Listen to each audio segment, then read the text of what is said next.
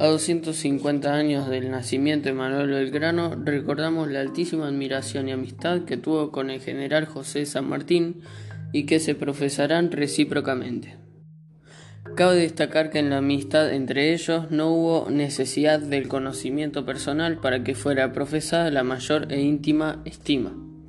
Basta para atestiguarlo con las cartas que Belgrano escribe a San Martín antes de su encuentro en Yatasto cartas que trasuntan sentimientos de alto precio y simpatía.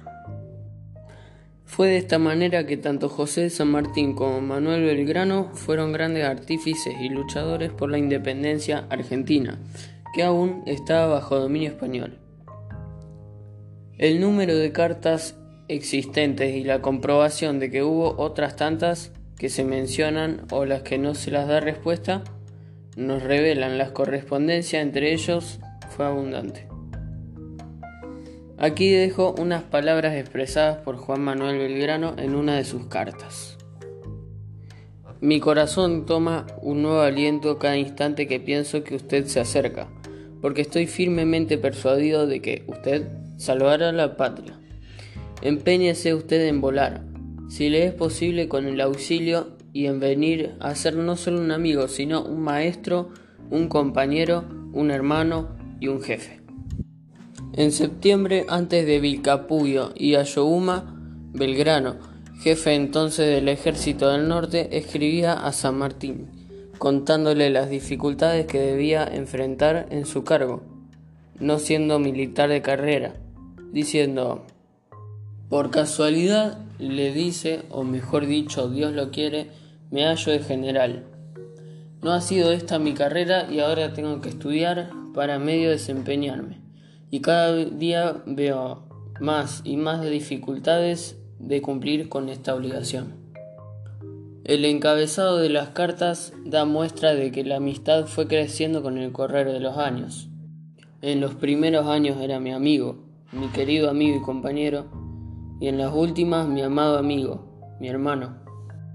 Sin embargo, se vieron muy pocas veces en persona, pero que entre ellos existió una gran coincidencia, la búsqueda de un objetivo en común, la libertad de la patria. La relación comenzó en los últimos meses de 1813, cuando aún no se conocían personalmente. San Martín era en ese momento un brillante coronel que acababa de confirmar sus dotes militares venciendo con sus granaderos a las tropas de desembarco de los realistas en el combate de San Lorenzo. Para Belgrano era un posible apoyo, y cuando llegó la hora de las derrotas decisivas de Vilcapugio y Ayohuma, se convirtió en su única esperanza. Fue entonces cuando el creador de la bandera nacional le pidió al gobierno la designación de tropas auxiliares al mando de San Martín desprendiéndose de su amor propio, como lo confiesa en la carta a Arenales. Es el más metódico que conoce nuestra América, lleno de integridad y talento.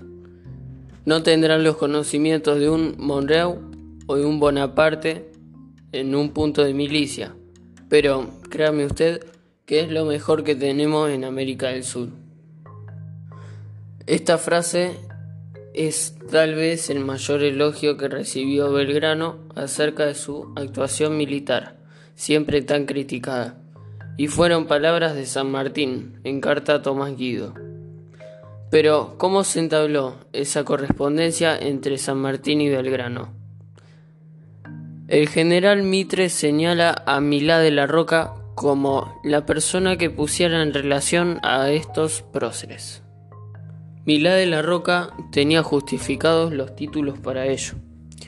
Recordaremos su actuación con Belgrano durante la campaña del Paraguay, el singular aprecio que dicho jefe le dispensara, haciéndole su confidente y hombre de confianza.